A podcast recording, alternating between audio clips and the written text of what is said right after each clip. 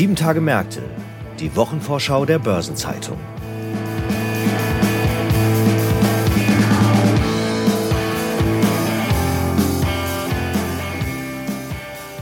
Herzlich willkommen zu einer neuen Episode von Sieben Tage Märkte, dem Wochenausblick der Börsenzeitung. Wir nehmen Kurs auf die Kalenderwoche 7 und die bringt dieses Mal unter anderem eine themenreiche Hauptversammlung bei Aurubis, eine nicht minder themenreiche Hauptversammlung bei TUI und außerdem geht die Eventsaison weiter. Ich heiße Sabine Reifenberger, bin Redakteurin der Börsenzeitung und wir beginnen unsere Wochenvorschau mal mit einem Blick hier in einen unserer Frankfurter Bankentürme. Am nächsten Donnerstag legt die Commerzbank ihre Zahlen für 2023 vor und worauf man bei Team Gelb dieses Mal besonders achten sollte, Darüber spreche ich heute mit unserem Bankenreporter Philipp Habdank ist bei mir. Hallo Philipp. Hallo Sabine. Philipp, es geht ja bei Zahlen auch immer viel um Erwartungsmanagement. Jetzt hat ja die Commerzbank Ende November schon ihre Prognose angehoben. Das heißt, die Grundstimmung ist erstmal gut, oder? Genau, also die Bank selbst ist ziemlich optimistisch, kann sie eigentlich durchaus auch sein, hat nach den ersten neun Monaten schon mehr verdient als im gesamten Jahr zuvor. Also die Zeichen sind nicht ganz schlecht, dass zumindest unterm Strich 2023 mehr stehen dürfte. Und ja, also die Bank steuert aufs beste Ergebnis seit der Teilverstaatlichung zu. Und Erwartungen ist ein gutes Stichwort, weil darum geht es einfach immer viel stärker bei der Commerzbank.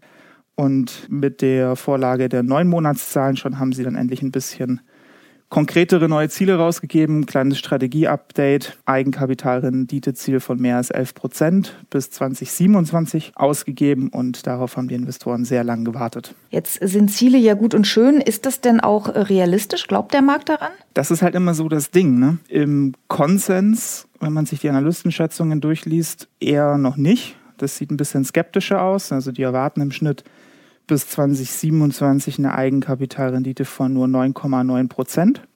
Das gleiche Problem hatte übrigens die Deutsche Bank auch. Auch da sagt ja CEO Sewing, sie wollen über 10 Prozent und betont auch immer so gern das über. Aber Analysten haben da einfach noch größere Zweifel dran, diese Equity Story zu kaufen. Also das heißt, da wird die Commerzbank auch noch ein bisschen Überzeugungsarbeit leisten müssen. Wenn wir jetzt mal davon ausgehen, dass die Zahlen für 2023 ähnlich positiv ausfallen, wie man jetzt erwartet, da stellt sich ja für die Aktionäre immer die Frage, what's in it for me? Was ist denn drin in Sachen Ausschüttung? Ausschüttungen wie immer das Riesenthema. Also der Aktienkurs hat im Prinzip immer dann reagiert letztes Jahr, wenn wieder ein neues Buyback-Programm angekündigt wurde und weniger, wenn der Zinsüberschuss nochmal gestiegen ist. Also von daher wird auch da wieder ein Augenmerk drauf sein. Man kann schon davon ausgehen, dass die Commerzbank wieder mehr ausschütten will. Sie hat als langfristiges Ziel ausgegeben, die Ausschüttungsquote zu steigern. Analysten gehen jetzt erstmal von einer 50-prozentigen Ausschüttungs- Quote aus und auch mit Aktienrückkäufen ist wieder zu rechnen. Also Anfang Januar hat die Commerzbank wieder ein 600 Millionen schweres Programm angekündigt, was bis April abgeschlossen werden soll. Das schreiben auch nochmal die Analysten in ihrem Report.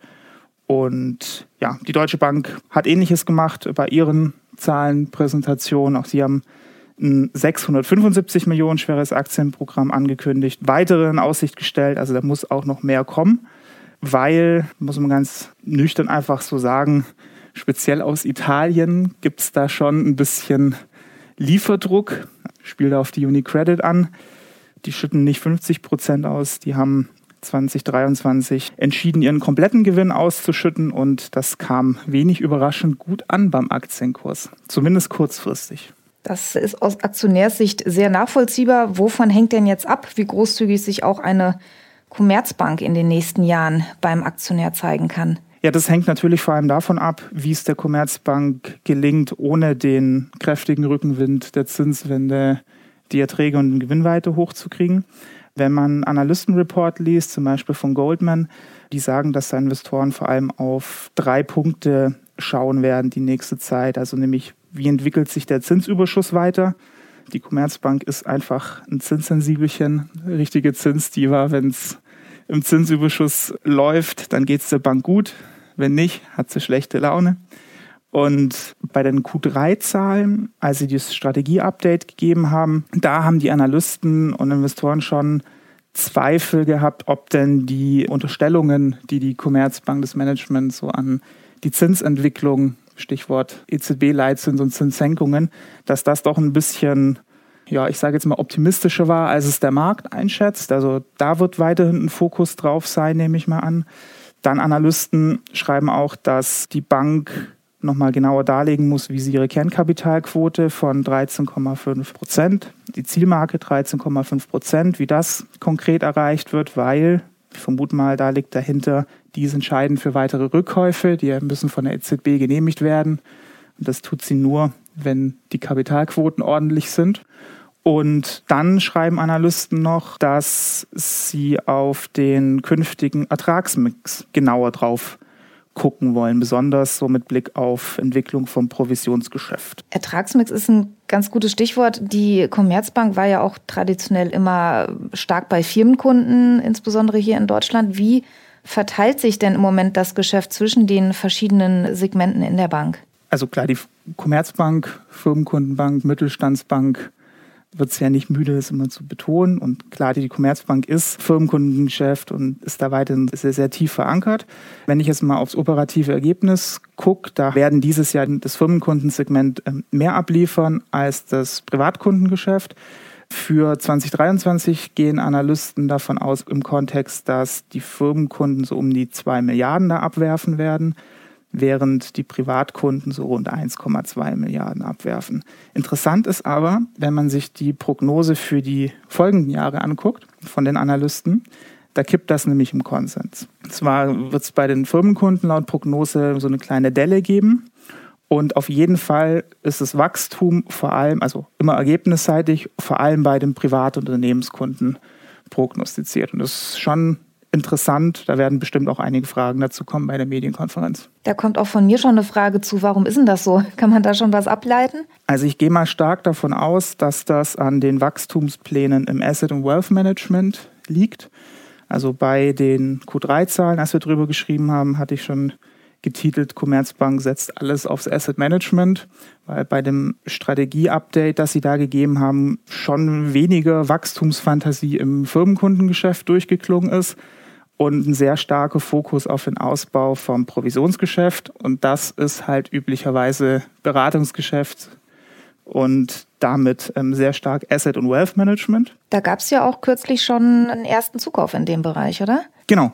Das hatte die Commerzbank angekündigt, dass sie ominös da sich mit Zukäufen verstärken will. Jetzt keine riesigen Big Shots, aber mehrere kleinere Sachen. Den ersten Zukauf, der ist auch schon äh, offiziell. Aquila Capital haben sie sich da einverleibt. Und ja, es ist davon auszugehen, dass da noch mehr kommt. Die Bank hat dazu selber noch nichts gesagt. Mal schauen, ob sie das ein bisschen präzisiert. Aber es gab es zuletzt auch Medienberichte, dass das konkret sein soll mit weiteren Übernahmezielen und auch personell rüstet die Commerzbank im Asset und Wealth Management auf. Hat da jetzt gerade zum Beispiel drei Leute rübergeholt von, ähm, von einem Family Office. Und einer davon ist der Sebastian Ahlhorn, der bezeichnet sich bei LinkedIn selbst, also seine Position Next Generation Wealth Management. Also da werden definitiv noch Fragen kommen und die Commerzbank müsste da meiner Meinung nach auch mal ein bisschen deutlicher separieren, wie groß denn jetzt das Asset Management wird. Das ist bislang noch kein eigenes Segment, sondern spielt ins Privatkundenbereich rein, spielt in die Firmenkunden rein. Von außen sehr schwer einzuschätzen, wie groß und wichtig jetzt das Asset Management ist und wie es dann natürlich auch den Erfolg im Firmenkundengeschäft so ein bisschen verzerrt und Privatkunden. Also mal gucken, vielleicht wird die Commerzbank ja irgendwann auch mal diesen Bereich wenn er denn strategisch so wichtig ist, auch als eigenes Segment ausweisen. Mal gucken. Eine Säule in the making. Wir sind gespannt, wie sie es entwickelt. Du wirst auf jeden Fall nächste Woche dir die Zahlen anschauen. Dann sind wir alle schon mal ein bisschen schlauer. Vielen Dank schon mal für die Einschätzung vorab. Das war unser Bankenreporter Philipp Habdank im Podcast. Schön, dass du da warst. Nicht zu danken. Danke. Und für die weiteren Nachrichten der kommenden Woche ist mein Kollege Franz Kongbui jetzt bei mir im Studio. Hallo Franz. Hallo Sabine. Franz, am Dienstag steht einiges an bei der TUI. Die Vorlage der Zahlen zum ersten Quartal und die Hauptversammlung stehen auf dem Programm. Und da soll es ja auch um grundlegende Weichenstellungen gehen. Genau, denn die Aktionäre des Touristikkonzerns sollen über die Rückkehr an den heimischen Börsenplatz abstimmen, also Frankfurt. Für das geplante Delisting an der Londoner Börse, wo die TUI seit dem Merger mit der Reisetochter TUI Travel notiert war, ist nach den Vorgaben der britischen Finanzaufsicht eine Dreiviertelmehrheit nötig. Das ist ja eine ziemlich hohe Hürde. Wie stehen denn die Chancen dafür, dass das gelingt? Der Vorstand gibt sich optimistisch, denn der Großteil der Liquidität in der Aktie habe sich bereits nach Frankfurt verlagert. Das sagte Finanzvorstand Matthias Kiep kürzlich. Unterstellen wir mal, dass es soweit kommt. Wie würde es denn dann weitergehen?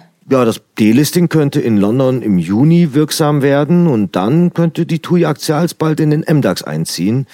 Das Papier ist übrigens seit einem Hoch bei 7,13 Euro im Dezember zuletzt um 12 Prozent gefallen.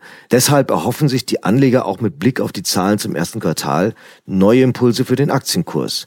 Denn da stehen die ersten Indikatoren für das Sommergeschäft im Fokus. Am Donnerstag gibt es dann eine Hauptversammlung bei Aurubis und wie eingangs schon erwähnt, da dürfte es hoch hergehen, denn es gab ja zuletzt einige Vorgänge, die durchaus Diskussionsbedarf mit sich bringen, unter anderem eine Cyberattacke, es gab äh, schwerwiegende Werksunfälle mit drei Toten und es gab mit äh, heftigen Folgen ja auch die Betrugs- und Diebstahlsfälle bei dem Metallhändler. Genau, ja. Letzteres hat ja zu einem Metallfehlbestand von 169 Millionen Euro und dann in Folge zu einer deutlichen Ergebnisbelastung geführt. Also bei der virtuellen Hauptversammlung werden die Aktionäre des Hamburger Multimetallanbieters sicher viel über die gravierenden Ereignisse und die einschneidenden Folgen diskutieren. Jetzt hatte das Ganze ja auch personelle Konsequenzen. Aurubis steckt mitten in der Vorbereitung und auch in der Umsetzung zum Teil schon von Wachstumsprojekten. Es kämpft auch mit der schwachen Konjunktur und in dieser ganzen Gemengelage wird jetzt der Vorstand neu aufgestellt. Genau, denn drei der vier amtierenden Vorstandsmitglieder werden vorzeitig ihren Hut nehmen müssen. Das sind Produktionsvorstand Heiko Arnold zum 29. Februar bereits, Finanzvorstand Rainer Verhöven zum 30. Juni sowie Vorstandschef Roland Harings zum 30. September. Der Aktienkurs hat ja nach diesen Entwicklungen auch äh, stark gelitten. Das wird ja wahrscheinlich auch Thema sein. Davon ist auszugehen. Ende Dezember bei der Vorlage der Bilanz für das Ende September abgelaufene Geschäftsjahr stand der Kurs noch bei knapp 80 Euro. Seither ist das Papier um rund ein Fünftel abgerutscht. Für Aktionäre dürfte es daher um eine Vergewisserung gehen, was die Ausrichtung des Unternehmens angeht. Welche Perspektiven gibt es denn da gerade? Ja, alle finanziellen Belastungen im Zusammenhang mit Diebstahls- und Betrugsfällen die hat auch Rubis eigenen Angaben zufolge im Abschluss des vorigen Geschäftsjahres verarbeitet. Zudem war das bereinigte Vorsteuerergebnis 2022-23 immerhin noch das dritthöchste der Unternehmensgeschichte und die vorgeschlagene Dividende von 1,40 Euro je Aktie bedeutet eine Ausschüttungsquote von 23 Prozent. Im Vorjahr waren es noch 18 Prozent gewesen. Und dann gibt es ebenfalls am Donnerstag noch eine Fachkonferenz, veranstaltet von der Beratungs- und Managementgesellschaft Pharos und von der Börsenzeitung. Und man muss sagen, es klingt erstmal recht trocken, der Verwahrstellen- und KVG-Summit. Was steckt denn dahinter? Ja, das klingt in der Tat erstmal ein wenig sperrig. Es ist aber auch eine Fachkonferenz, wie du schon sagtest. Die Themen sind ja durchaus für ein breiteres Publikum innerhalb der Finanzbranche interessant und vor allen Dingen relevant. Worum wird es denn genau gehen? Na, da werden Fragen diskutiert, wie etwa, ist eine neue Konsolidierungswelle bei den Verwahrstellen zu erwarten? Welche Auswirkungen haben neue Regeln für das europäische Fondsformat LTIF? Wie ausgeprägt ist die Bereitschaft von Kunden, die Kapitalverwaltungsgesellschaft zu wechseln, wenn sie mit den Dienstleistungen nicht mehr zufrieden sind? Welche Rollen spielen mittlerweile Inhouse-Lösungen oder auch wie entwickeln sich gegenwärtig die Gebühren? Und eröffnet wird die Fachkonferenz mit einem Blick und Ausblick auf die Kapitalmärkte. Da ist ja auch immer ein Stell dich ein des Who's Who der Branche zu erwarten. Welche Sprecher sind denn angekündigt? Ja, der Geschäftsführer des Fondsverbands BVI, Rudolf Siebel, der spricht dann über die regulatorischen Herausforderungen, beispielsweise Abwicklungsfristen.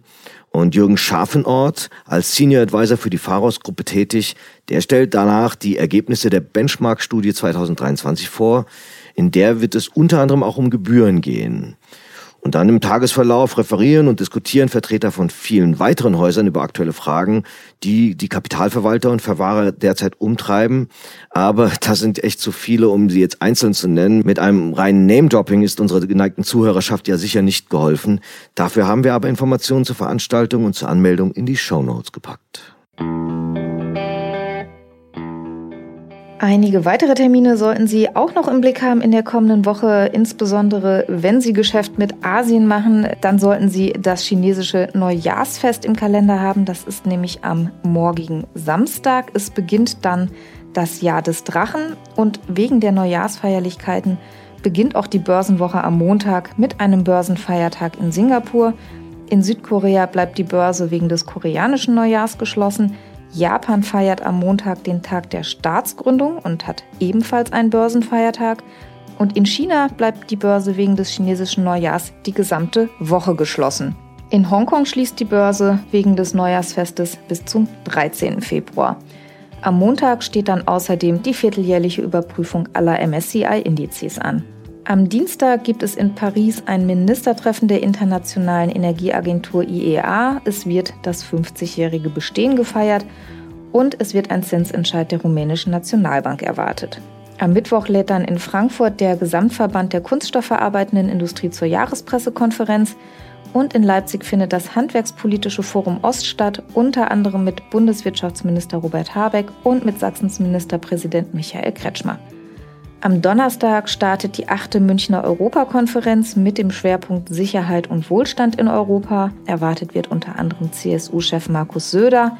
Und hier in Frankfurt veranstalten Fargos und Börsenzeitung Live den Verwahrstellen und KVG Summit 2024. Im Stadthaus Schwerpunkt ist die Administration der institutionellen Kapitalanlage. Am Freitag beginnt dann die 60. Münchner Sicherheitskonferenz. Die dauert bis zum Sonntag und es wird ein Zinsentscheid der russischen Zentralbank erwartet. Außerdem gibt es zum Wochenausklang noch Ratingergebnisse. Fitch legt Einstufungen vor zu Aserbaidschan, Belgien, Kenia und den Niederlanden. Und von Standard Poor's kommen Ratings für Angola, die Kapverden, Estland, Libanon und Tadschikistan. Weitere Termine aus Unternehmen, aus Politik und Wirtschaft und die Updates zu den wichtigsten Konjunkturindikatoren finden Sie in der Übersicht heute im Finanzmarktkalender in der Börsenzeitung und online unter börsen-zeitung.de/slash Finanzmarktkalender. Einige Persönlichkeiten werden nächste Woche auch im Fokus stehen. Am Montag wird Thomas Brahm 60 Jahre alt. Er ist Vorstandsvorsitzender der DBK-Versicherung und er arbeitet dort bereits seit über 40 Jahren. Am 1. August 1982 begann er bei DBK mit der Lehre zum Versicherungskaufmann. Am Dienstag feiert dann einer der bekanntesten Restrukturierer Deutschlands Geburtstag. Hans-Joachim Ziems wird 70 Jahre alt. Er hat unter anderem Fleiderer, ATU und zuletzt Leoni bei der Neuausrichtung begleitet. Aktuelle Geburtstage, Sesselwechsel und Personalien finden Sie immer auch auf der Personenseite der Börsenzeitung. Außerdem stehen in der kommenden Woche verschiedene Feiertage und Gedenktage an. Am Montag ist Rosenmontag. Wenn Sie im Rheinland oder in Mainz zum Beispiel wohnen, dann haben Sie das vermutlich bereits auf dem Schirm. Der kommende Dienstag ist dann der Welttag des Radios. Der fand 2012 zum ersten Mal statt und erinnert an die Gründung des United Nations Radio am 13. Februar 1946. Das Radioprogramm der Vereinten Nationen ist seit 2018 Teil von UN News. Und am Mittwoch ist Valentinstag. Außerdem beginnt dann am Mittwoch auch die Fastenzeit. Zum Abschluss darf ich Sie noch darauf hinweisen, dass Sie in der Sonnabendausgabe der Börsenzeitung wieder die Spezialthemaseite Recht und Kapitalmarkt finden. Und in der aktuellen Episode des ESG-Podcast Nachhaltiges Investieren ist der Gründer von CISA bei mir zu Gast, einer Plattform für CO2-Zertifikate. Und wir haben darüber gesprochen, wie sich die Branche professionalisieren muss und wie sich die Transparenz im Markt steigern lässt. Ich freue mich, wenn Sie da mal reinhören. Für den persönlichen Austausch kann ich Ihnen noch einmal den Verwahrstellen und KVG Summit am Donnerstag ans Herz legen von Fargos und Börsenzeitung Live und die wichtigsten Links zu den Veranstaltungen, die stehen in den Shownotes zu dieser Folge. Und das war sie, die Vorschau auf die kommende siebte Kalenderwoche. Der Redaktionsschluss für diese Ausgabe war am Donnerstag um 17 Uhr. Wenn Sie am Montag sich ins Karnevalsgetümmel stürzen, dann dabei schon mal viel Spaß. Denken Sie dran, am Mittwoch ist Valentinstag, aber man darf auch an allen anderen Tagen des Jahres lieb zueinander sein. Das stimmt. Und damit auch von mir. Alles Gute. Nächsten Freitag gibt es eine neue Episode von Sieben Tage Märkte. Hören Sie gern wieder rein und bis dahin machen Sie es gut.